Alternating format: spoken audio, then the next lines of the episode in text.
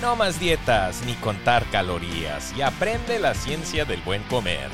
Esto es Vive sin dietas, el podcast del bienestar y nutrición.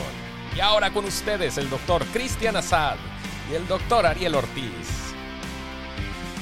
Yo, no, no, ni más palomas. Eh, Entonces, yo quería cambiar esto. Dije, aquí, aquí es donde empieza el, el cambio. Y pues como lo platiqué la vez pasada, fueron básicamente por azares del destino, fui bajando eh, los carbohidratos entre 100, entre 50, luego a 20, fui experimentando con diferentes variables.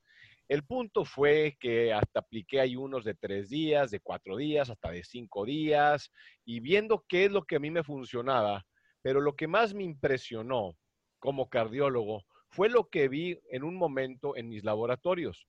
Oye, antes, de que, antes de que me digas eso, te voy a interrumpir porque yo con toda seguridad, no es la primera vez que escucho, la gente sabe lo que es ayuno, obvio, y le, muchos le dicen malpasarse. Y vamos a tener que explicar eso, ¿no? Y Ajá. por otro lado, mucha gente no tiene ni la menor idea que es un, que es un carbohidrato. Para que nos, digo, entremos en, en, en, en, tema, no sé si ahorita o después de que nos, nos platiques este, cómo cambiaron tu, tus uh, exámenes de sangre, pero definitivamente yo creo que hay que precisar esos términos porque hay mucha gente que tiene dudas. Bueno, eh, empezando con el carbohidrato, o sea, tenemos tres macronutrientes. Tenemos la grasa, tenemos la proteína y tenemos el carbohidrato. Básicamente, eh, simplificando la ecuación, un carbohidrato es azúcar. Eh, la grasa son ácidos grasos y la proteína son un compuesto de aminoácidos que se usa básicamente para componer tejidos, músculo, etcétera. Entonces, estos tres conceptos, el carbohidrato, la proteína y la grasa van a ser muy importantes porque estimulan la insulina de diferentes maneras. Entonces, ahorita vuelvo, ahorita regresamos a, a este punto. Y pero, nomás, nomás sí. le agrego a, a ese término que si ustedes buscan un carbohidrato natural eh, en, en, la, en la naturaleza, pues todas las hojas verdes son carbohidratos. Todos los vegetales son carbohidratos. Todas las raíces son carbohidratos. Algunos se le llaman almidones, algunos se le llaman este, azúcares complejos, carbohidratos complejos, pero todos son, vamos a llamar, el término genérico es carbohidrato, no azúcar, porque el azúcar como tal, como la entendemos nosotros, es el azúcar refinada, extraída de ciertas cosas como, como la hierba, la, la, este, porque es hierba, este, el, el, bambú, el bambú, el, ¿cómo se llama? La caña, uh -huh. eh, eh, el betabel y el, el, high fructose corn syrup, que es el, el sirope de, de, de, maíz. Todos esos son azúcares refinados, extraídos. Entonces, imagínense, si, si nos puede lastimar un azúcar que viene de la, naturaleza, ahora imagínense estárselo inyectando casi, casi intravenoso y lo, el daño que puede hacer.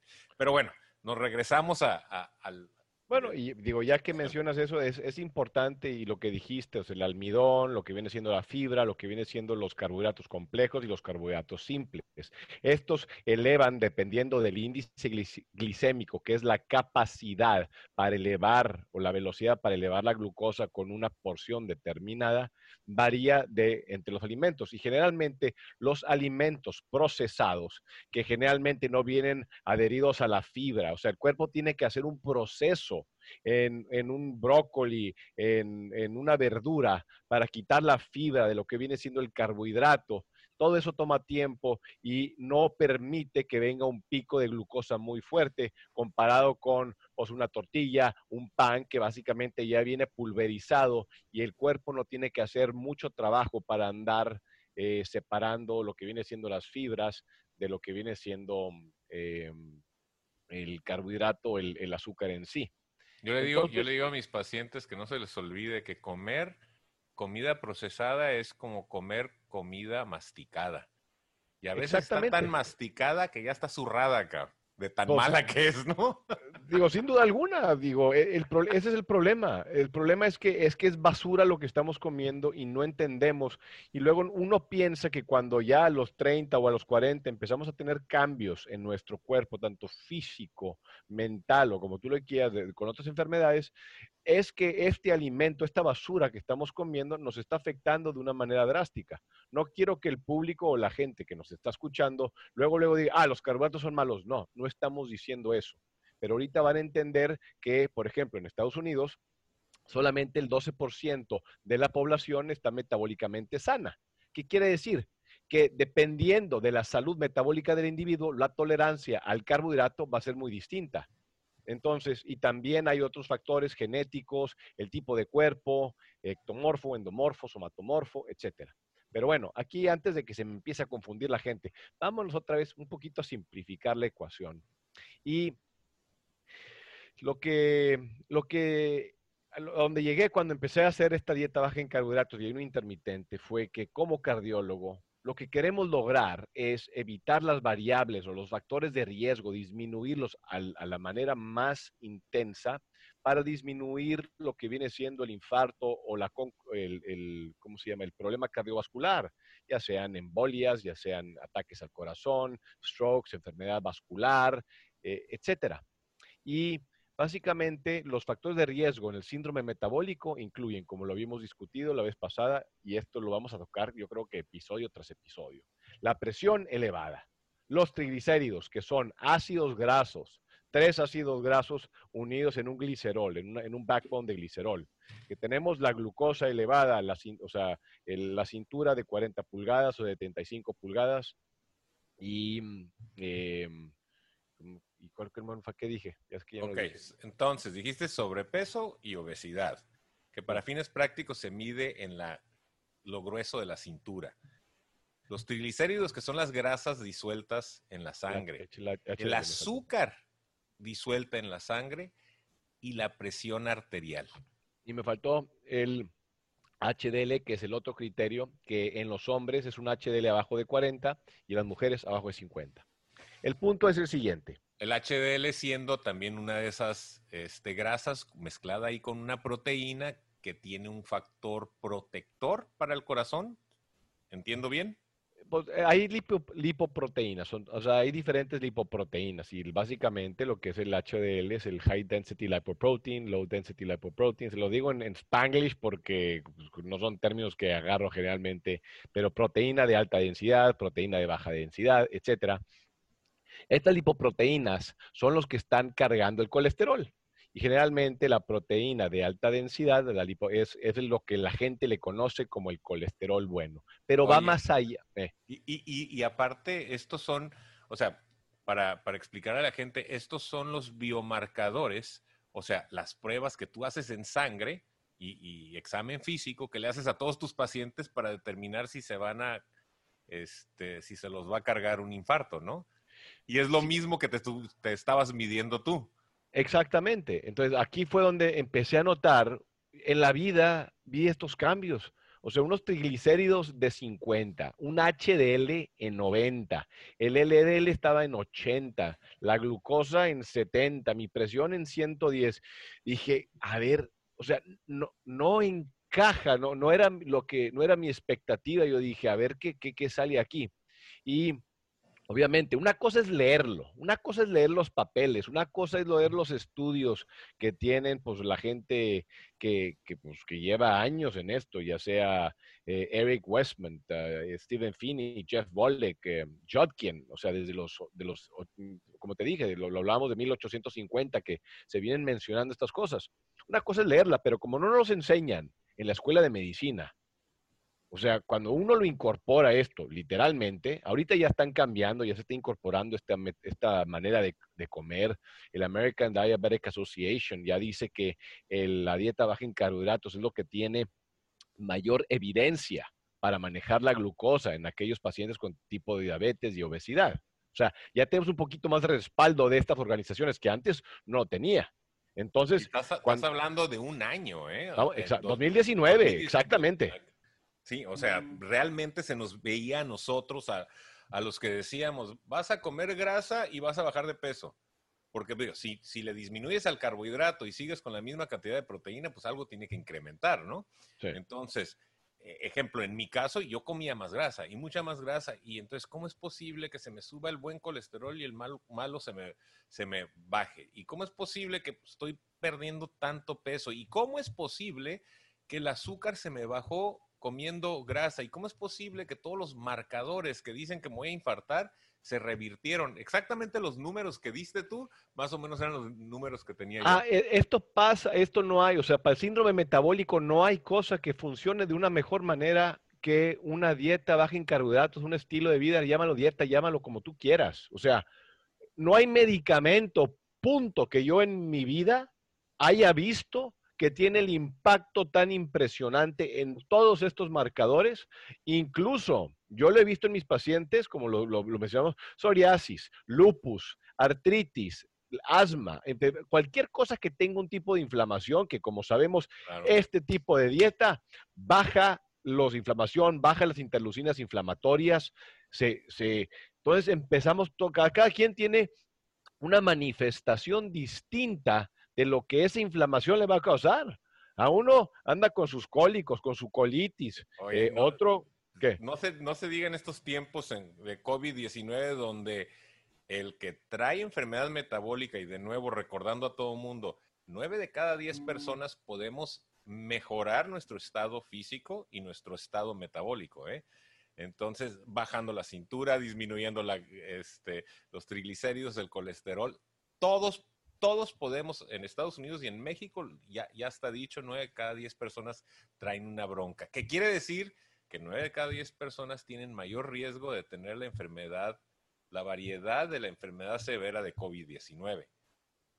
Sí, digo, también no hay que asustar al público, tampoco la, no andemos jodiendo, ¿verdad? Asústalos, güey, asústalos, asústalos, nos bajamos de peso y nos hacemos famosos. Sí, con, con taquicardia, toda madre, luego me llegan con palpitaciones.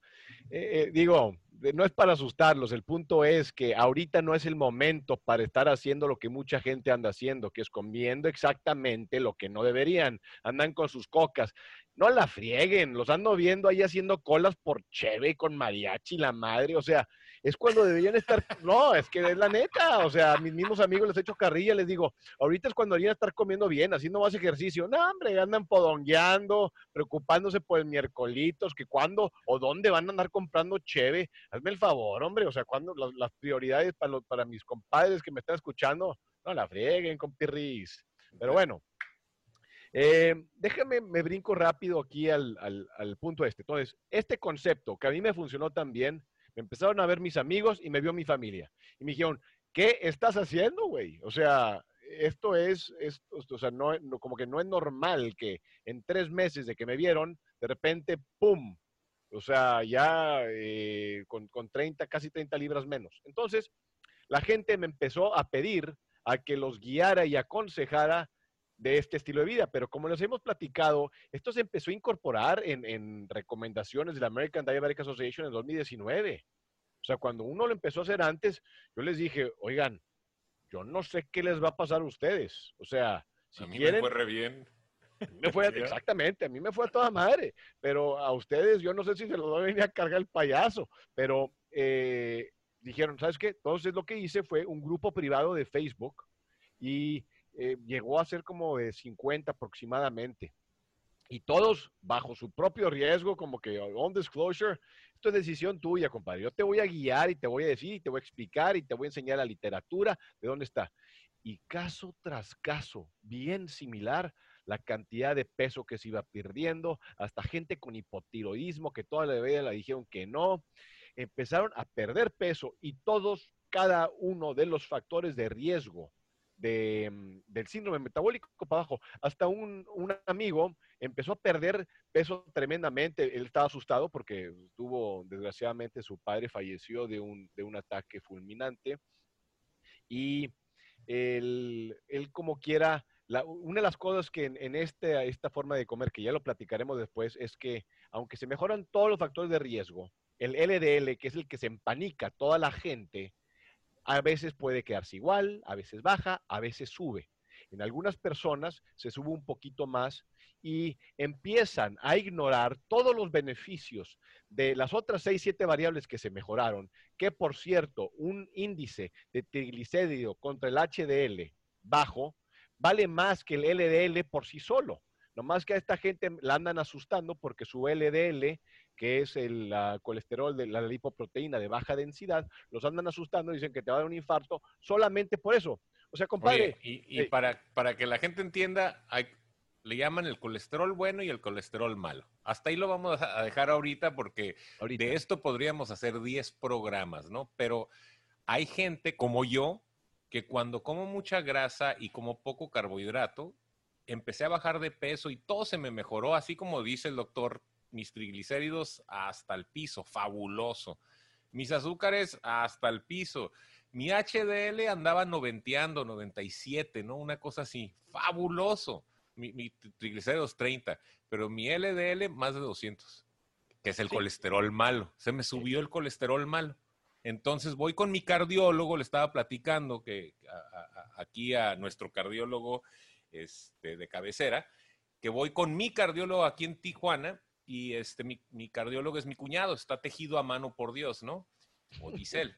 Y entonces, este, no, me dice, te voy a dar una estatina. Y, le digo, oye, güey, ¿cómo me vas a dar una estatina? No, pues es que el riesgo está muy cañón. Eh, ¿Cuál riesgo? Pues el riesgo relativo. A ver, no me des de riesgos relativos, dame el riesgo absoluto. Bueno, el riesgo absoluto es 2%. O sea, fíjate cómo manejan los números para darte una estatina, ¿no? Y la estatina es el medicamento que te baja el colesterol, ¿no? para que todo el mundo estemos en el mismo canal. Y bueno, ya que estamos hablando de colesterol, lo que tiene que entender la gente es que hay muchas cosas más. Es como decir un humano.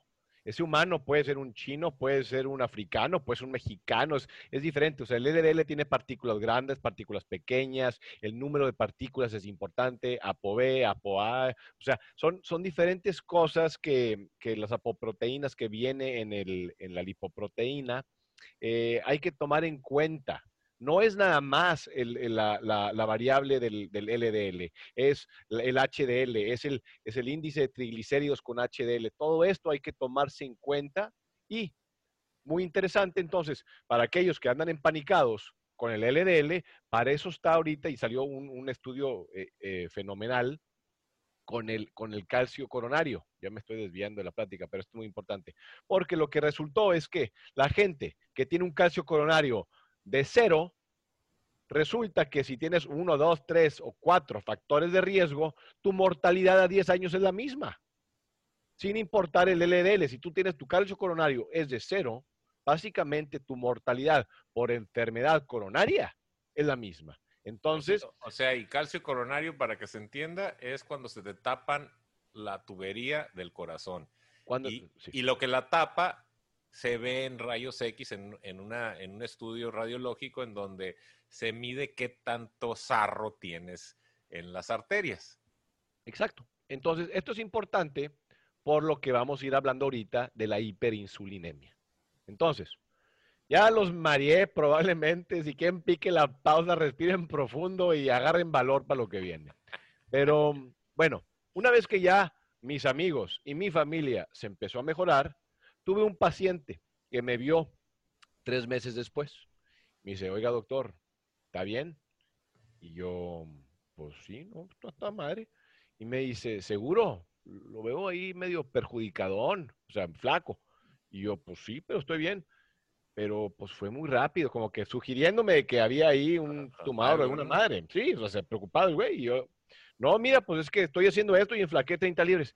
Y ahí sí me mentó la madre, literalmente me mentó la madre. O sea, me dijo en inglés, ¿cómo, fregados es justo que tú andas haciendo esto y por acá me andas diciendo que haga otra cosa completamente distinta, que es obvio que no sirve para pura madre? Y ahí fue el momento en donde dije, tengo que encontrar una manera de poder incorporar esto a los pacientes sin que sea controversial. Y poco a poco, pensándole y rompiéndome la cabeza, me di cuenta que esto es una manera saludable de comer que se puede adherir a lo que viene siendo una dieta mediterránea, que todo el mundo le encanta, pero la modificamos y quitamos ciertas cosas para no tener alimentos que tienen un índice glicémico alto o que no tienen altos carbohidratos. ¿Por qué? Por lo que estamos hablando ahorita de la hiperinsulinemia, que básicamente es la madre de muchas enfermedades. Entonces, em, esta diapositiva, que la van a tener que ver eh, por los que me están escuchando, pero los que no, em, la voy a tratar de describir de la mejor manera que puedo. Imagínense que hay cuatro curvas. Entonces, tenemos una curva de alguien normal, alguien sano. Ese 12% que dijimos que está metabólicamente sano en Estados Unidos. Entonces, a esa persona le doy 50 gramos de azúcar, ¿ok? Esa persona va a elevar a tanto su insulina para bajar la glucosa y normalizarla otra vez. Y a las dos horas ya tiene otra vez la glucosa normal y la insulina otra vez ya está normal. Ok, te, voy, a interrumpir porque se nos van a marear la gente y les vamos, se los vamos a poner de esta manera, si me permites. Entonces, el carbohidrato es azúcar, el azúcar es un carbohidrato. Entonces, cuando uno come ese macronutriente, el cuerpo necesita que agarrar ese azúcar y necesita una llave para meterla adentro de la célula para que se utilice para energía o para que se eh, almacene como grasa. La llave es la insulina. La proteína realmente no necesita llave y mucho menos la grasa, pero el carbohidrato sí necesita esa llave. Esa llave se secreta por el pajarillo, o sea, el páncreas. Así dicen en el pueblo, ¿no? El pajarillo. No sé, el tuyo. entonces, y entonces para que no se nos pierdan, carbohidrato, azúcar es lo mismo para fines prácticos, pero siempre que uno lo come pasa al intestino, se absorbe en la sangre, entonces ya está circulando en la sangre el carbohidrato en forma de azúcar, glucosa se llama. Entonces el cuerpo agarra y dice, ok, vamos a tener que secretar esta hormona que se llama insulina para abrir la célula y que se pueda meter adentro de la célula y se pueda consumir. Si no, más vas a circular en la sangre y siempre vas a tener azúcar alta en la sangre. Va. Exacto. Entonces, y entre más procesado esté el carbohidrato, peor y más se va a elevar el azúcar y por lo tanto más se va a tener que hacer un, pico de insulina. Entonces, eh, hay un estudio por un, por un doctor de Stanford, Gerald Reven, que básicamente, como les había comentado en el episodio pasado, Ustedes llegan al médico. ¿Qué pasó, compadre? No, pues todo bien. Oye, no, pues sabes qué, tu glucosa está súper bien, está bien manejada, tú no te preocupes, todo bien. Sigue comiendo tus porciones pequeñas, hay veces al día. Pártete la madre, come menos y muévete más y siéntete miserable, básicamente. Porque eso es lo que pasa cuando andas siguiendo ese tipo de estilo de vida de que, que come menos y muévete más. Entonces, aquí lo que pasa es que 75% de la gente que tenía eh, una glucosa normal, ya tenía un grado de resistencia a la insulina. O sea, ya tenía una insulina más elevada que alguien que está metabólicamente normal. Entonces, tenemos a número uno. Número uno viene siendo una insulina normal, o sea, brinca y baja y se acabó. Pero el número dos ya tiene que andar secretando más insulina para poder bajar del, del ¿cómo se llama?, de la sangre la misma cantidad de glucosa que se comió. ¿Por qué? Porque esa llave que tú me dijiste no está funcionando bien, no puede meter la glucosa, hay una resistencia, como que las células ya están hartas de tanta glucosa que dicen, ni más, yo ya no quiero glucosa, aquí no entra nada. Y ahí es donde empieza la resistencia. Entonces, lo que hace el cuerpo es secreta más insulina para meterlo a la fuerza. Vámonos, te metes porque te metes. Entonces, luego está eso a diferentes grados, dos, tres, cuatro. La cuarta es la que la gente ya se eleva, ya se, ya se levanta con una insulina elevada, más elevada de aquella cantidad que una persona normal o saludable tiene de, de cuando se come sus 50 gramos de carbohidratos, vamos a decir. Entonces, este es el problema, que hay gente que ya tiene una insulinemia, una hiperinsulinemia, un nivel de insulina crónicamente elevado pero su glucosa está normal. Pero esta gente ya está bailando tango o cumbia con la diabetes, pero no se ha dado cuenta. Y le siguen diciendo que todo está a toda madre porque su glucosa, su azúcar de la sangre está bien, pero su insulina está en calcogote. Entonces, no se puede aquí y tenemos, y esto es muy importante, ¿por qué? Porque tenemos estudios de 1996 en donde agarran la hiperinsulinemia como un factor de riesgo independiente para el desarrollo de lo que habíamos comentado ahorita, la placa, la calcificación, la enfermedad isquémica, que es obstrucción de las arterias en el cuerpo. Y esta obstrucción es lo que estábamos hablando de la calcificación o el calcium score, la calcificación en las arterias. Hay experimentos en 1960 en donde agarraron a unos perros y en una, en una, en una vena, en una arteria, perdón, le estaban aventando, eh, ¿cómo se llama? Solución salina en una pierna. En la otra pierna le estaban poniendo una infusión de solución salina mezclada con básicamente insulina. ¿Y qué es lo que agua con sal, ¿no? Para que, para que la gente le agarre. Perdóneme, señor, pero sí. Eh, eh, agua con sal, ándale. Entonces, agua con sal, mientras la otra agua con sal con insulina. Y la pierna del perro que tenía la infusión eh, de agua con sal con insulina, empezaron a notar que había cambios de aterosclerosis, que es el desarrollo de placa en la arteria. Se les llenó de sarro. Exactamente, se empezó a enzarrar, si así es que se dice. Entonces, ahí viene el concepto de por qué la, la, hiperinsulinemia de por sí solo es algo que no podemos ignorar, porque esto es algo que viene, como habíamos comentado, con varios años de anticipación antes de la diabetes. O sea, el cuerpo ya está sufriendo por varios años antes de que la glucosa se eleve. Y ahí puedes poner eh, luego esa diapositiva que me enseñaste eh, en lo que va a ir haciendo el, el YouTube podcast. Así que ya los mareé, ya sé pero tenía que darle esta información para que entiendan el por qué es que voy a decirles un, un fundamento muy fácil para bajar estos niveles de insulina, recuperar la sensibilidad que tienen los receptores para poder meter la glucosa al cuerpo. Y esto es con una dieta que es baja en carbohidratos, que luego la dosis del carbohidrato puede variar dependiendo del individuo y ya puede irlo explorando en un futuro. Antes de que siga meroliqueando, ¿me quieres interrumpir? ¿Quieres decir algo? Les digo. Venga, mira, cosas interesantes que desde 1822 fue la primera vez que se utilizó el azúcar eh, como alimento. Y luego apareció los aceites de las semillas y luego apareció eh, la harina refinada y luego aparecieron los trans fats como la margarina y el Crisco. Y ya con eso tuvimos todos los factores de la comida procesada, todos los componentes de la comida procesada.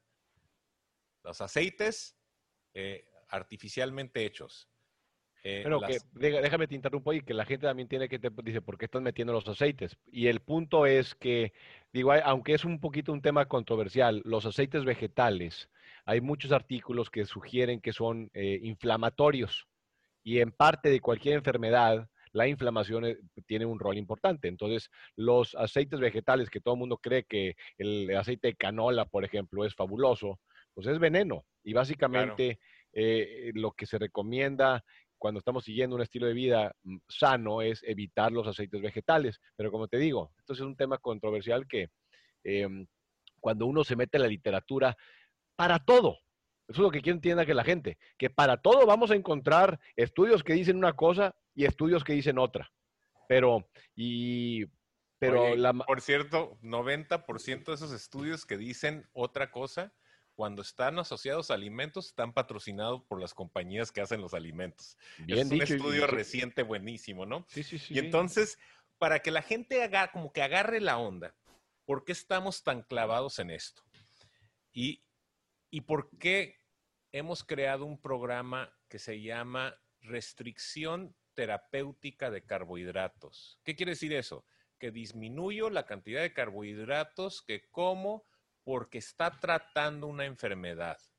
Y como dice aquí Cristian, dice, si se me sube la insulina 20 años antes de que me dé diabetes, Pues para empezar hay que empezar a medir insulina, pero eso va a tardar mucho. Pero si, estamos, si sabemos que 52% de los adultos en Estados Unidos tienen prediabetes o diabetes, prediabetes es como decir estoy mm. medio embarazado, o, o, estás o no estás, o te le hicieron o no te le hicieron, ¿no? Entonces, si la mitad de la gente tiene diabetes en Estados Unidos, con puro hacerle pruebitas de insulina vas a ver que más de tres cuartas partes de la gente en Estados Unidos tiene diabetes. Y yo soy un firme creedor que el que tiene enfermedad cardíaca tiene diabetes. O que es una simple expresión de un estado de mucha insulina. A lo mejor no se te subió el azúcar, pero ya le dio en la madre a, las arterias. O ya le dio en la madre a las arterias cerebrales. O renales. Y entonces, ¿qué es lo que pasa cuando tienes mucha insulina? Pues mejor hay que prevenir que se desarrolle la enfermedad. ¿Y cómo le vas a hacer? Restringiendo los carbohidratos. Y una de las cosas interesantes es que en, en el siglo XVIII la tasa de obesidad era 1.2%. Ahorita, en 2015, 40%.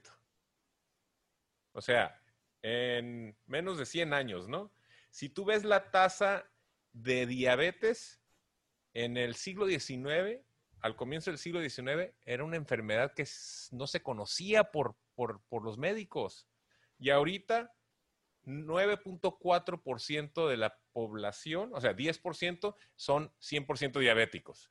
Y el resto, 40%, pues ahí andan cascabeleando esperando ser diabéticos. Luego, si ves el cáncer, en 1811, solo medio por ciento, punto cinco por ciento de las muertes eran por cáncer. En 1811. Bueno, por eso, pero también digo, ¿cómo lo detectas? Es muy distinto. Allá, antes no se detectaba ni madres, ahorita ya tienes cómo detectarlos por todas partes. Entonces también no les podemos. luego, luego andas asustando al público también, hombre. Te estás encargando. Fíjate, fíjate que me gustó. Esta es una presentación muy buena. Todo esto vamos a hacer.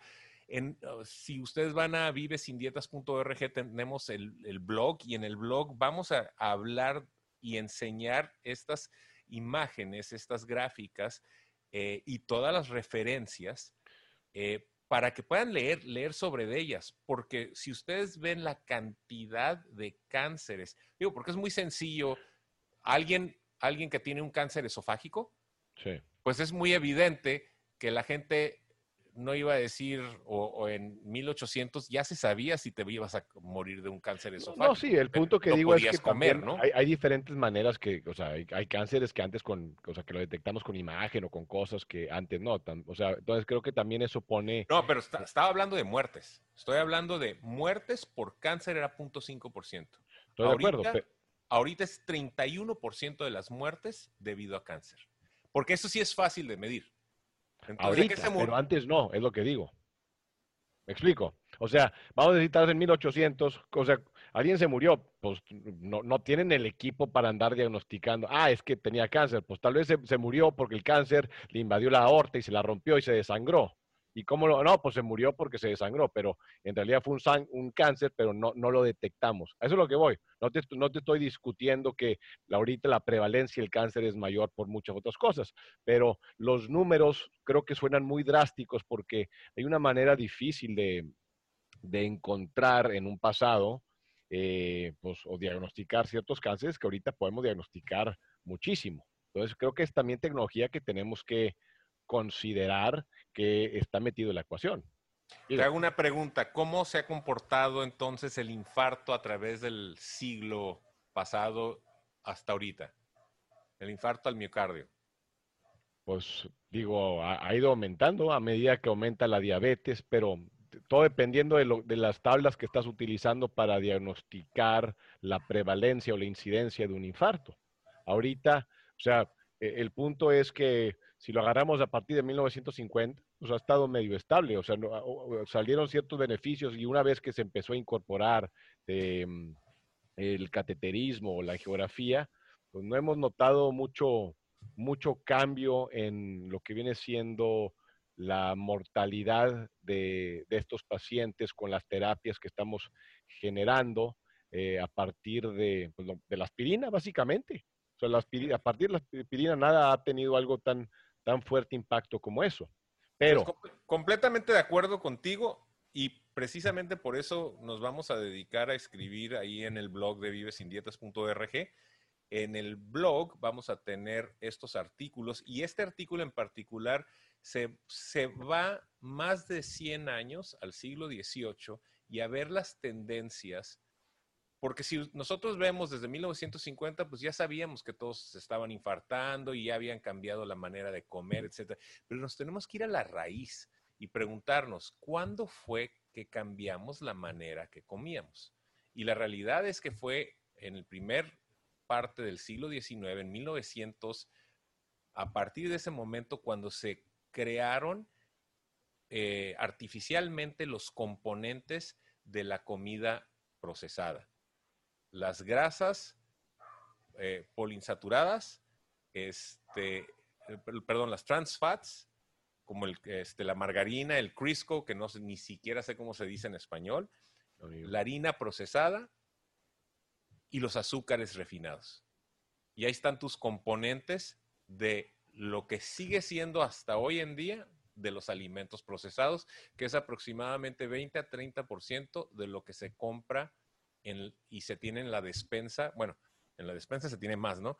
Pero es lo que se reporta que el consumidor general compra para alimentarse en la semana, pues hasta el 30% pues del alimento.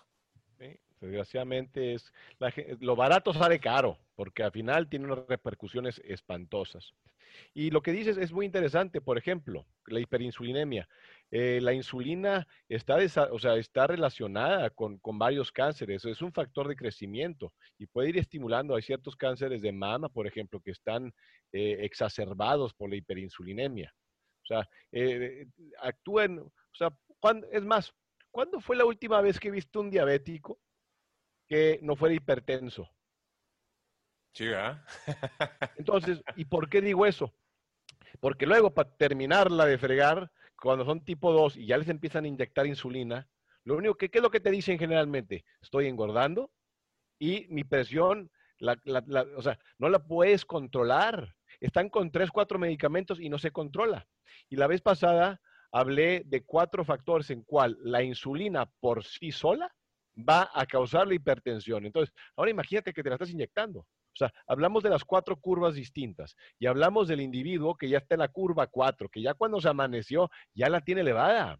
O sea, la insulina por sí sola, endotelina, vasoconstrictor, disminuye el, óxido nítrico, que es vasodilatador, agarra y hace que la célula se engruese y hace que uno absorbe más sodio y más agua. O sea, cuatro mecanismos por sí solo que aumenta la presión. Entonces, esos son los factores de que ¿Qué es lo que podemos hacer para cambiar esto? Y es por eso que la gente responde tan dramáticamente, porque podemos reducir la insulina o la producción de insulina de una manera muy rápida. ¿Y qué es lo que pasa? Cuando la gente hace las cosas como debe, yo he tenido pacientes que están en 40 unidades de insulina, en seis semanas están eh, en 5 o en 10. ¿Por qué?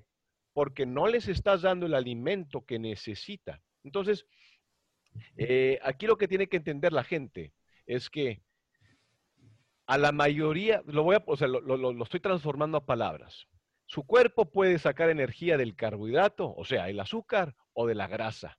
Pero como andan comiendo todo el santo día y andan con sus snacks y con sus bebiditas y con sus cosas, el cuerpo ya se olvidó prácticamente de cómo utilizar la grasa como energía. Y es por eso que cuando comen, a las dos horas, ya les anda chillando la tripa porque el cuerpo dice, y, no tengo energía. Oye, pero toda esta grasa, no, pues no, tengo idea cómo usarla, así que dame más glucosa. Eso es lo que termina pasando.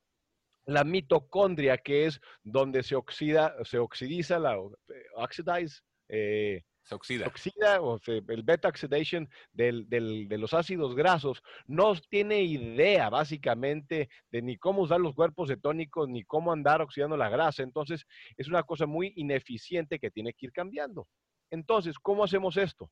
Tenemos que bajar la insulina para que el cuerpo, porque la insulina bloquea este proceso, bloquea lo que es el proceso de la lipólisis, que es la degradación de la grasa para la utilización de energía. Entonces, si tú ya amaneciste con una insulina elevada, que Dios te ampare para ver cuándo vas a usar o sea, la grasa como energía. Y por eso se sienten miserables. Y no solo, no solo no quemas grasa, generas. O sea, generas grasa, porque ¿qué es lo que está haciendo?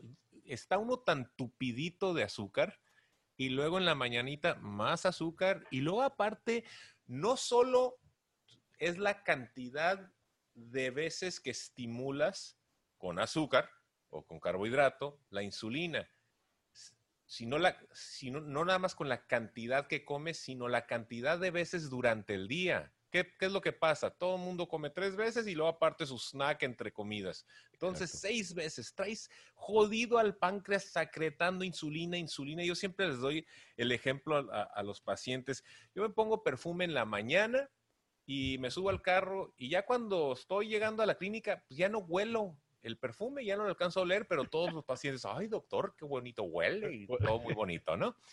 Y entonces... Entonces, exactamente, Brut, Will Root. Entonces, entonces, ¿qué es lo que, siete machos? Así, así siete machos. Oye, vas a ofender al público, no debe haber ahí Bueno, yo, yo, sí sé, este, mi tío usaba de ese. Un caballito así bonito. Oye, y entonces eso se llama que los receptores de mi nariz se agotaron. ¿Por qué? Porque había tanto perfume, tanto perfume, tanto perfume que ya se agotaron. Dijeron, ok, está bien, ahí está el perfume, pero ya no, le, ya no le voy a hacer caso. Pues lo mismo pasa con la insulina. Uno secreta insulina, secreta insulina, secreta insulina. ¿Qué es lo que pasa? Que el resto del cuerpo dice, ya no cabe la llave. Sí. Ah, pues si no cabe la llave, pues hay que secretar más llaves. Esa es la resistencia a la insulina. El problema es que comemos muchas veces al día azúcar y aparte comemos mucho azúcar. Y entonces, ¿qué es lo que sucede? Y la tomas, que es peor. Sí, y, te la tomas, casi casi te la inyectas. ¡A que amarre, vámonos! Que la diferencia sería, lo contrario completamente sería que no comer todo el día, o sea, tener periodos de ayuno, que no es malo, es bueno porque dejas descansar el páncreas, la insulina, etc. Y si vas a comer, comer mucho menos azúcar o, o alimento que estimule la secreción de insulina para dejarlo descansar.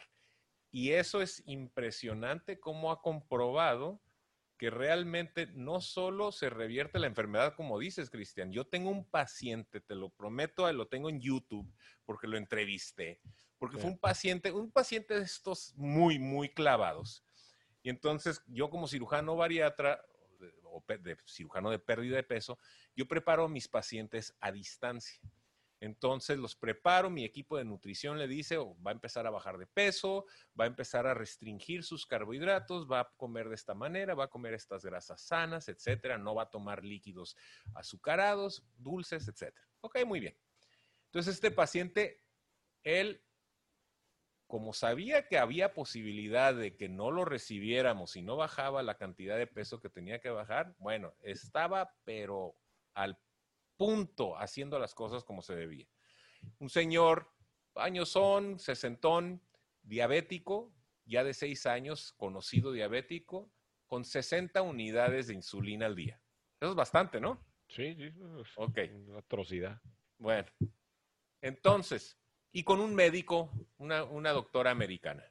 Entonces, lo ponemos en su dieta y el primer día, eh, bien, la segunda noche nos habla a las 3 de la mañana, que no, no aguanta, eh, que su duración, eh, este, oh, muy, muy frío, mareos. ¿Qué tenía? Pues hipoglicemia, se le bajó el azúcar. ¿Cómo se le bajó el azúcar? Pues muy sencillo, ¿no? Si le quitas el azúcar en el alimento, pues ¿de dónde va a sacar azúcar? Pues del hígado. Pero esa azúcar que está almacenada ahí te dura 12, 24 horas y lo se acabó. Entonces, cae en hipoglicemia, le habla a su doctora, la doctora dice, no, pues corta en la mitad tu insulina, 30 unidades. Ok, está bien. El día siguiente nos habla otra vez, cayó en hipoglicemia. En la madre, ¿qué le hicimos? No, pues le habla a su doctor otra vez, le, le cortaste la insulina. Pues sí, pero no tanto. Te dije que lo cortaras. Ok, córtalo a 15. El día siguiente vuelve a caer en hipoglicemia. No te hago el cuento largo. El día 7. Ya lo hiciste, ¿ya qué? pero no tan largo como tú, cabrón. Entonces, el, el, día, el día 7 nos habla y nos dice, oiga, pues ya no estoy usando insulina. ¿Y cómo están sus azúcares, azúcares en sangre? ¿70? Pues eso fue en septiembre. Para cuando lo operamos en noviembre, nunca volvió, nunca volvió a tener azúcar alta o utilizar un solo medicamento para la diabetes. Se le revirtió la diabetes, cabrón. Claro. Sí, sí, sí, sí. Así, digo, es que, y, la, y para que los están escuchando, van a decir, esto suena como eh, brujería. Sí, pero no estamos vendiendo nada. No, e, exacto, ese es el concepto. tienen que entender la insulina para meter la glucosa comen mucha glucosa, o sea, mucho carbohidrato y entre procesado, que es lo que están acostumbrados muchos por sus tortillas, o sea, ¿qué es el carbohidrato procesado? Todas las harinas, los tamales, los sopes, eh, hasta el mismo arroz le puede elevar drásticamente la, el azúcar. Le vamos a compartir unas tablas para que las vean. Pero el punto es ese. Coman azúcar, ah, no, pues elévale la insulina. Y luego la recomendación antes era, no, pues hay que equilibrar la insulina para la dosis del carbohidrato. ¿Sabes qué? Bájale al carbohidrato para que no necesites la insulina. Y esa es la clave de todo este mugrero, el reducir. No estamos diciendo elimínalo completamente. Los carbohidratos y, el que viene de verduras, por ejemplo, no es tanto problema porque no lo dispara. O sea, es muy distinto cómo te va a disparar. Ahí, andamos todos que creemos que el smoothie, no, sí, un licuadito de plátano con mi leche descremada y, un poquito de, avena y de miel no, es pura azúcar. Exactamente, pero la gente ahí me la anda diciendo que eh, es para, para mejorar su salud. Pues, ¿saben lo que tienen que hacer? Esta es la analogía que yo hago. Imagínense que ustedes tienen agua en las arterias, en sus vasos. Ah, muy bien. Ahora imagínense una glucosa elevada que es, bueno, es como una Coca-Cola, es como una miel. Ahora imagínense que tienen miel en las arterias. Está pegajosa la cosa. Es exactamente lo mismo y la, oye, y la grasita no, la grasita resbala. pues sí, es una buena analogía. Pero la combinación de carbohidrato con glucosa es espantoso. Pero bueno, no me quiero desviar más porque me das ideas y me, sacas en una tangente. Déjame, me meto porque yo lo que quiero es que la gente comprenda una cosa, que eh, en menos de dos o tres minutos explicarles cómo es que tienen que comer. Y como lo dijimos la vez pasada, tienen que comer como ranchero, pero ranchero hecho y derecho no ranchero ahí que ya anda con los depósitos al lado, eh, comprando cheve y sus gancitos y sus marinelas y sus papitas y todo esto. Tiene que comer como lo, que la tierra les da. La tierra no los está engañando. Entonces, es interesante o importante conocer el concepto de lo que viene siendo el índice glicémico, que es que el potencial o la capacidad de un alimento en elevarte la glucosa en un tiempo determinado. Entonces, tenemos que agarrar aquellas frutas yo, yo para que te des una idea, yo, yo, yo ni como frutas. La única fruta que como de repente es la fresa. Entonces yo lo que le digo a mis pacientes es, ¿quieren comer fresas? Digo, ¿quieren comer frutas? Van a comer las que acaban en airy, en inglés. Es blueberry, raspberry, strawberry, cherry, todo lo que acabe en airy. O sea, en, en español es pues, la fresa, la frambuesa, eh, la... Todo lo que termine en esa. Esa, pues bueno, todo lo que en esa. Ahí está. Entonces, esas son frutas. Oiga, pero doctor, nada, punto. Luego lo platicamos en otros. Esas son las únicas. No las quieres comer, no las comas, entonces no comas frutas. Pero mi juguito de fruta, ni maíz, no hay juguito. ni, un, ni un jugo que tenga azúcar ni endulzante. Es más, para lo que nos está escuchando, el jugo de fruta les va a causar un hígado graso en tres patadas, o sea, por eso andan los chamaquitos con sus juguitos de, de naranja todo el santo día y andan con hígado graso de los 10, 12 años. O sea, le causa el mismo hígado graso que, eh, que, lo, como lo causa el, alcohol. Oye, y para que lo entiendan exactamente, lo dice Cristian, eh, el hígado graso es el precursor de cirrosis hepática. O sea, de que se te haga piedra el hígado y que tengas una muerte muy fea. O sea, son muertes muy feas, son enfermedades ya este, que requieren de, un, de un trasplante, ¿no? Y ¿Tú te dedicaste a asustar a la gente ahorita? ¿Y, y la tercera? Pues es que así es, o sea, sí, Mira, yo te voy a decir una cosa. a, poco, a poco cuando cambiaste, tú no, o sea, cuando em, empezaste a ver tus números que no estaban perfectos y tu peso, ¿poco no te dio un poquito miedito? Especialmente tú que sabes, pues, qué es lo que puede pasar con el corazón. Te digo, te, voy a decir que, te voy a decir que, porque, que no, porque dije, es imposible el que me sienta tan bien en que algo se haya equivocado. O sea, eh, no, no, pero te digo antes, cuando estabas gordo. Bueno, eh, espérame, estaba gordo, estaba relleno, compadre. Eh, estaba gordibueno.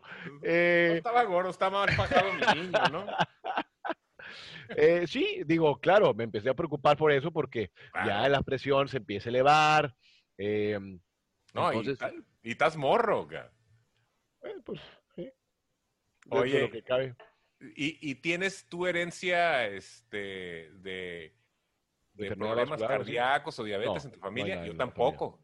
Yo tampoco, pero eso fue lo que me preocupó a mí, porque digo, oye, en mi familia no hay diabéticos, mi padre tiene 96 años, enterito el viejo, mi, mi mamá 94, este, fíjate, con demencia senil, eh, uno de los marcadores, interesante y asociado a insulina, ¿no? Por supuesto, mi mamá siempre comió, le tenía pavor a las grasas, eh, pero, pero yo no tengo herencia de ese tipo, ¿no? Entonces se me empieza a subir los, las cifras de azúcar, no completamente, pero lo suficiente como para preocuparme, dije, algo tengo que hacer. Y entonces fue donde dije, a ver, pues vamos, vamos a ver qué es esto de, de disminuirle al, al, a los carbohidratos.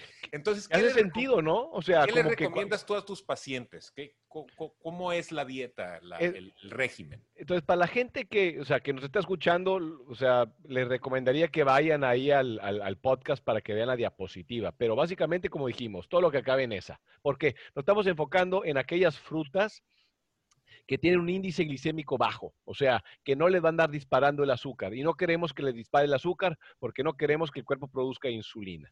Queremos darles una idea al cuerpo de que va a empezar a utilizar grasa. Entonces los estamos preparando. Bueno, entonces todas las verduras verdes, ¿sí? El pimiento morrón y el tomate, el, coliflor que es blanco, pero básicamente para que sea una idea, eh, ¿cómo se dicen Brussels sprouts en español?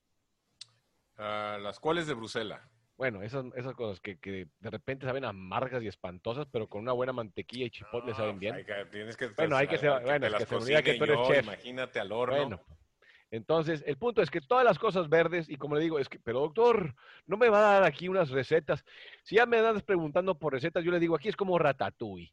Everybody can cook. Así que si tú agarras cualquier verdura, las hachas pedacitos, las pones con un poquito de mantequilla, un poquito de sal de ajo, vamos a poner un poquito de chipotle, y imagina, vas a ver bien, casi todo sabe bien cuando le pones mantequilla y chipotle, pero para que le varíen, o sea, ustedes mismos pueden buscar la receta, pero el punto es no, no, que no se les, se les ofusque el mundo, pueden hacer sus ensaladas, pueden hacer sus caldos, pueden hacer, o, sea, ponerlos a la parrilla, como les dije. Entonces, todos estos alimentos...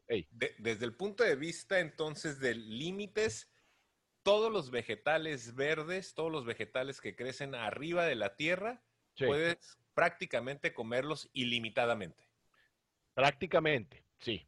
O sea, de repente ahorita hay un oyente que se le está retorciendo la tripa, pero sí. Tú, dijiste, tú dijiste la, semana pasada este, que no hay nadie que sea puesto un atracón de brócoli, ¿no? Algo ah, no. Encuéntrame uno, le es más para ponerlo en, en el Guinness World Record. O sea, tragándote de, brócoli o de, alguna de estas verduras, claro, si las cocinas con un chef y sabe, pues, ok, perfecto, pero el punto es que es difícil, ¿por qué? Porque tienen nutrientes, igual que las carnes, los pescados, las cosas que vamos a hablar, el cuerpo responde muy bien con todo lo que viene siendo respuesta hormonal, de leptina, de grelina, ¿cuál es esto? Kainen, eh, con la insulina, todas estas vienen con mucho, hay como 11 diferentes hormonas que van a tener aquí un, un rol importante en decirte, compadre, deja de comer.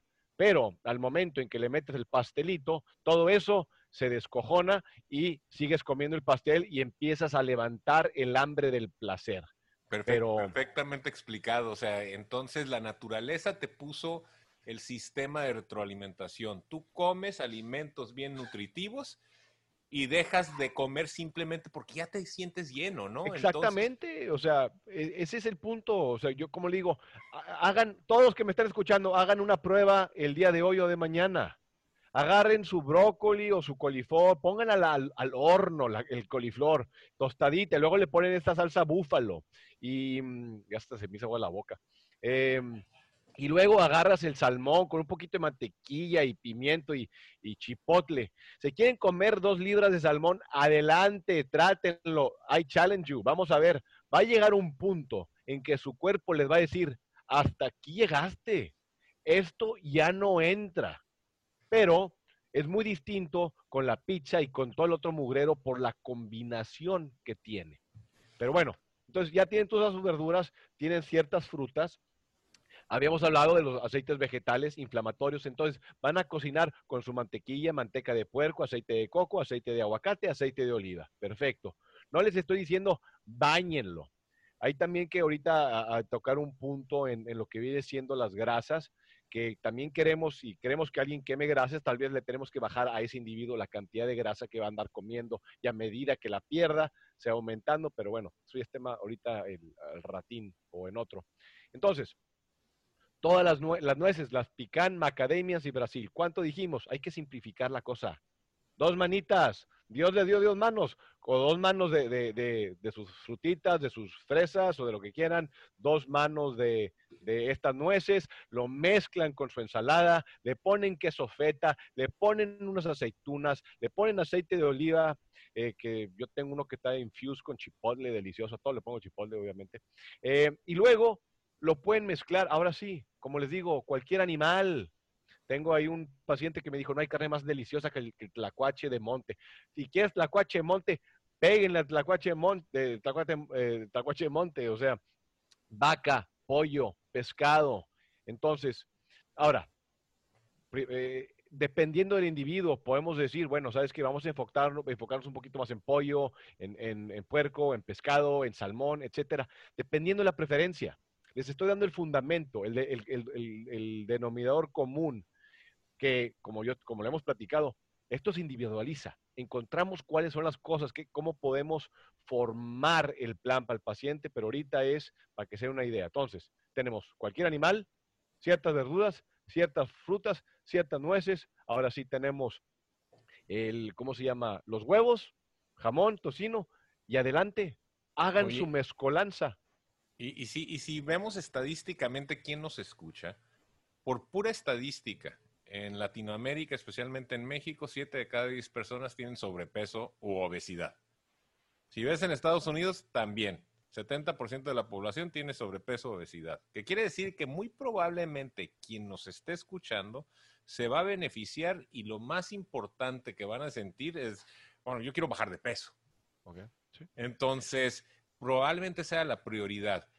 Pero al estar bajando de peso con este nuevo estilo de comer, se darán cuenta que el impacto va a ser generalizado en su sistema de salud y se van a literalmente así como lo escuchan. Si ustedes siguen un programa bajo, en donde bajan el carbohidrato, elevan las grasas, comen menos alimentos procesados o los eliminan por completo. No toman líquidos azucarados de ningún tipo, aunque sean azúcares artificiales, endulcorantes artificiales, y se cuidan de las toxinas en los alimentos, pesticidas, herbicidas, fungicidas, fertilizantes químicos. Ahí tienen la combinación perfecta para no solo bajar de peso, sino empezar a revertir esas enfermedades que a lo mejor si se te subía la presión, así como lo escuchan, a las 3, 4 semanas muy de repente bajaron 10, 15 libras y la presión se les normalizó. Sin duda alguna. O sea, y eso es, primero que nada, hay que enfatizar que esto no son recomendaciones médicas. O sea, por protección aquí legal, o sea, no, cada, o sea, es algo que tienen que considerar, pero no les puedo decir todos, no, ¿por qué? Porque esto cambia, si alguien es diabético, si Tiene está que teniendo... ser individual, pero, pero sí, sí lo que estamos haciendo este, creando inquietud para que el que nos escucha eh, no solo lo vivimos en carne propia, este es un movimiento mundial y es un movimiento mundial de científicos, de investigadores, de médicos de eh, eh, reporteros, o sea, de, autores, y es un movimiento muy interesante porque la gente eh, en común, incluso el gremio médico, se resiste a creer que reduciendo los carbohidratos es todo lo que necesitas que hacer, especialmente los azúcares refinados, para revertir tantas enfermedades. Y si ustedes se ponen a analizar el sistema de salud en México, en Estados Unidos, en Latinoamérica, es un sistema de salud que realmente no es que cuida de la salud, no es healthcare, es disease management. o sea, manejo de enfermedades. Entonces, ¿qué te dan? Tu pastillita para manejar la enfermedad, pero no te curan. Nunca he escuchado de un paciente diabético hipertenso que con medicamentos se curó. Yo nunca había quitado medicamentos de la presión, de diabetes, de triglicéridos, o sea, estoy quitando esos medicamentos. Ahora, ¿qué es una cosa? Primero que nada, déjame acabo esto, te digo, me sacas en pura tangente, pero mm, entonces, una, una de las cosas aquí que, quiero que sepan la gente es que mm, los, los, alimentos que tienen acá, dependiendo si tienen presión, la presión se va a bajar, la glucosa se va a bajar. Así que la gente o los doctores de repente se empanican cuando hablan de una dieta cetogénica o una dieta baja en carbohidratos. ¿Y qué es lo que estamos hablando? Vamos a cambiar el, no que no, o sea, si yo te digo, oye, pues vas a comer frutas, vas a comer muchas verduras, vas a comer estos alimentos, estos pescados, estas, estas, estas, eh, estas proteínas. Ya, ya como que dices, oye, entonces es una dieta básicamente modificada mediterránea en la cual todo el mundo está contento. Nadie tiene problema. Me gusta el nombre, modificada mediterránea o mediterránea bajo en carbohidratos. Así es. Entonces, eh, ahí tienen eso. Ahora, digo, eh, lo que podemos decir, no sé, desde tiempo. Ya, ya, ya estamos a punto de, de, de, terminar este episodio, pero en resumen, desde tu punto de vista, experiencia personal y lo que le das a tus pacientes, si tuvieras que decirles, a ver, vayan empezando con esto, ¿qué les dirías a, los que nos escuchan? Vayan experimentando con eh, O sea, y como le digo, tienen que tener, o sea, obviamente si tienen hipertensión, les, les diría que bajen un poquito la dosis de, ciertos medicamentos, no que lo esté insinuando ahorita para nadie, pero cuando yo hago con un paciente, checo los medicamentos que está tomando, porque como tú lo viste con ese paciente que se puso hipoglicémico, ese es el punto. El cambio es drástico cuando la gente empieza a comer bien. Entonces, yo lo que me enfoco es, les Impresionante, ¿ah? Es, es, que es ridículo. Yo, yo le quité a un paciente en seis semanas, como te dije, 40 unidades de insulina dos veces al día. O sea, que tú me digas que yo voy a hacer eso, ay, ay, ay. Y, y, ahorita estoy trabajando con endocrinólogos que inicialmente no pensaban, o sea, que creían que, yo, que yo estaba mareado, pero bueno, ya lo están incorporando el American Diabetic Association. Pero, en resumen, ¿Qué es lo que les digo a los pacientes? ¿Quieres, ¿Quieres frutas? Estas son tus frutas. Te vas a comer las calorías, no te vas a tomar las calorías. Así que no hay nada de licuaditos y que mi juguito, ni más. O sea, te las vas a comer las calorías. Y luego, todas las verduras verdes, como dijimos, adelante. Y todas las, eh, proteínas o cualquier animal. Eh, entonces, lo que, lo que discutimos. Agarramos eso y luego les digo que el sueño, luego lo tocaremos, es muy importante les digo que paren de comer a las 8 de la noche, una, para mejorar el sueño, pero si dejan de comer a las 8 de la noche, para las 8 de la mañana ya pasaron 12 horas de ayuno. Se avientan una tacita de café, una tacita de té, un, agua mineral, si quieren caldo de hueso, y con eso van a llegar a las 12. Y van a comer entre 12 y 8 de la noche. ¿Cuánto? No me importa si comen lo que te estoy diciendo que coman. Así que ahí tienes tu resumen. De 12 a 8, te atascas, papá, de lo que te acabo de decir. Y te estoy dando comida sumamente nutritiva. Desde si quieres enfocar más en tu salmón y en tu pollito y en, alimentos bajos en grasa, no tengo ningún problema porque tu cuerpo tiene la grasa. Entonces, no necesitamos grasa exógena de afuera porque el paciente tiene la, grasa de adentro. Todos entonces, cargamos exceso, ¿no? E, exacto, entonces no va a pasar nada y además ya tiene la suficiente. Entonces, estas combinaciones, pero ahí es cuando mezclas el ayuno intermitente con una dieta baja en carbohidratos para conseguir es, es como un- una sinergia impresionante entre esos dos. Y, y, la sal es sumamente importante. Siempre les dijeron a todos que le bajen a la sal, que la sal causa presión elevada. Hay que tener un concepto importante aquí. Cuando la gente come alimentos procesados, está repleta de sal. Pero estos alimentos que vienen de la tierra no vienen plagados de sal. Y por ende es importante inicialmente en enfocarnos en la sal que se está consumiendo, porque viene una diuresis espantosa. Van a empezar a orinar porque se va a empezar a quemar el glucógeno, cosa que nunca antes habían hecho, tanto en los músculos como en su hígado. Y el, el- un gramo de glucógeno tiene como 3 o 4 gramos de, de agua. Entonces va a haber una diuresis impresionante, mucha sal, que si no se cuidan con la sal, entonces aquí viene lo que la gente le llama el keto flu, que básicamente es una abnormalidad del sodio y del potasio y de sus electrolitos que se sienten de la patada y luego te dicen, te dije que esto no se puede hacer, te dije que te ibas a sentir de la patada. Pues claro, compadre, porque lo hiciste mal. Entonces, esto ya es un resumen que obviamente vamos a tener que Pues ya. clarificar los puntos en la que sigue porque nos, nos fuimos hablando de más de otras cosas, pero Perfecto. Entonces lo que vamos a hacer es lo siguiente, para todos los que nos escuchan, si tienen eh, cuestiones médicas, no se les olviden siempre manejar cualquier tipo de dieta junto con su médico. Dos, consulten nuestro blog en vivesindietas.org, donde vamos a poner los principios básicos de la dieta cetogénica. Eh, No es más que una dieta, es un estilo de vida.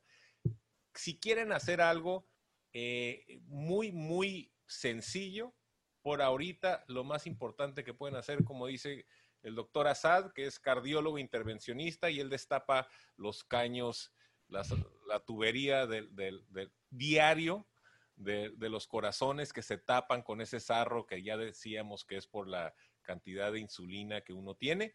Si quieren hacer algo muy sencillo, corten todos los azúcares tomados. Todo lo que tenga calorías tomados, córtenlo. Ahora, después les viene la buena noticia que se van a poder echar su tequilita y su vinito, pero todavía no estamos ahí. Por eso tienen que escuchar los siguientes episodios. Por cierto, de las noticias buenas, sabían que el tequila generalmente es orgánico. ¿Por qué? Pues porque no utilizan pesticidas. O sea, si le sale un gusano, pues qué bueno, se lo echan a la botella y se lo, se lo echan, es botana, ¿no? Entonces, el tequila es muy bueno. Pero bueno, apoyando aquí a la economía mexicana, ¿no? Corten todos los líquidos que decíamos que tengan azúcar, calorías. Número dos, corten la papa, el arroz, el frijol, la tortilla, el pan. ¿Qué me falta? ya les daremos opciones en un futuro porque hay maneras de hacer tortillas Claro. bajas en carbohidratos, Sí, etcétera, pero que no se por asusten. ahorita, por ahorita, si ustedes hacen esas seis cosas, la próxima semana van a estar dos o tres libras, Libras. o kilo y medio, dos kilos abajo, sin bronca alguna. Y va a ser digo, mucho por el glucógeno y el agua que van a tirar, pero van, ya están agarrando, eh, ¿cómo se llama? Caminito. Entonces, enfóquense en la comida real. Dejen de comprar la comida chatarra, porque lo único que hace es tentación. Los van a ver, se lo van a querer comer. No se los pongan enfrente, no anden tentando el diablo. O sea, entonces, y yo creo que con eso, y luego ya podemos hablar de- del equivalente de azúcar, de otras cosas, y del ayuno intermitente a más detalle de por qué funciona, que pues la diuresis que vamos a ver es por el- cómo se va a utilizar el glucógeno, pero ¿cómo hablamos? Pues bueno, pues hay tanto, hay tanto que decir, pero por mientras lo que vamos a decirles es si les gusta este programa, se llama vivesindietas.org, por favor compártanos con todas sus amistades y sus conocidos en los medios sociales. Recuerden, estamos en la página de internet vivesindietas.org y en todas las plataformas sociales. También nos, pueden buscar al doctor Cristian Asad y al doctor Ariel Ortiz Lagardere en todos los medios sociales. Por ahí estamos. Les mandamos un saludo. Cada semana tenemos un episodio nuevo y posteriormente vamos a tener invitados. Vamos a tener invitados expertos y vamos a tener de vez en cuando invitados pacientes o invitados, eh, eh, eh, gente que escucha en el podcast así aleatoriamente y que va a tener esas preguntas interesantes que podamos responder. Recuerden, mándenos por favor por los medios sociales sus preguntas porque puede terminar siendo uno de los temas de, nuestro podcast. ¿Alguna palabra final, my friend? No, me quedé con muchas. eh, pero hay para que sigue y eh, pues yo creo que vamos a tener que prolongar este episodio con, o sea, to be continued. Esas son mis palabras. To be continued definitivamente porque quiero tocar sobre el ayuno intermitente, las diferentes ventanas de ayuno intermitente y demostrarles, o sea, quiero que la gente visualice cómo un alimento se traduce a niveles de glucosa comparado con cucharadas de azúcar, que es eh, básicamente lo que el doctor David Unwin nos, nos ha demostrado con sus eh, famosas tablas en lo que viene siendo el, el, ámbito o en el medio de low carb. Y creo que es una fabulosa manera de entender de la gente se saca de onda cuando le dices un platito de 150 gramos de arroz te va a estimular tu glucosa igual que nueve cucharadas de azúcar. Y en esas se las dejo. Hay tres maneras de curar la enfermedad o el síndrome metabólico, que ya les dijimos, es toda esta cuestión de diabetes, este, presión alta, problema con los triglicéridos, el colesterol, los problemas cardíacos, porque se taparon las arterias. Hay tres maneras, con dietas bajas en carbohidratos, con ayuno intermitente y con cirugía. Son las tres formas comprobadas.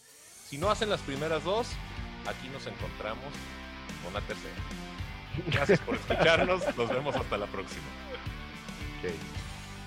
La información en este podcast no pretende ni implica ser un sustituto del consejo médico profesional, diagnóstico o tratamiento. Se le recomienda que revise toda la información sobre cualquier condición médica o tratamiento directamente con su médico. Y esto fue tu podcast, Vive sin dietas.